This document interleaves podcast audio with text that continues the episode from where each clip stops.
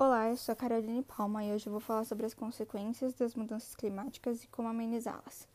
As mudanças climáticas pelas quais o planeta vem sofrendo podem gerar diversos impactos, dentre eles o aquecimento global, a perda de cobertura de gelo nos polos, a subida do nível médio das águas do mar, o aumento de secas e chuvas, a desertificação, as alterações na disponibilidade de recursos hídricos, as alterações nos ecossistemas e perda de biodiversidade e impactos na saúde e bem-estar da população humana.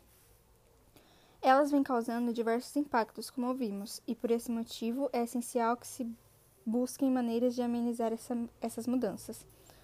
Em dezembro de 2015, por exemplo, foi assinado o Acordo de Paris, que foi um documento no qual os países reconheciam as mudanças climáticas como uma ameaça irreversível para todas as populações e, e, que a redução de emissão de gases de efeito estufa, como o CO2, deveriam ser implementadas como por meio de investimento de energias limpas.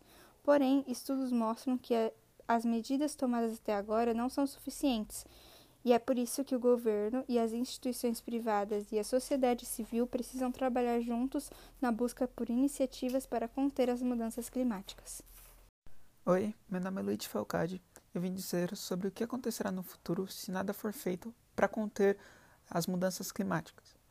Bom, o IPCC, que é um órgão da ONU, que foi criado em 1988, tem como objetivo realizar avaliações, indicar riscos, além de fornecer alternativas para esses tipos de problema.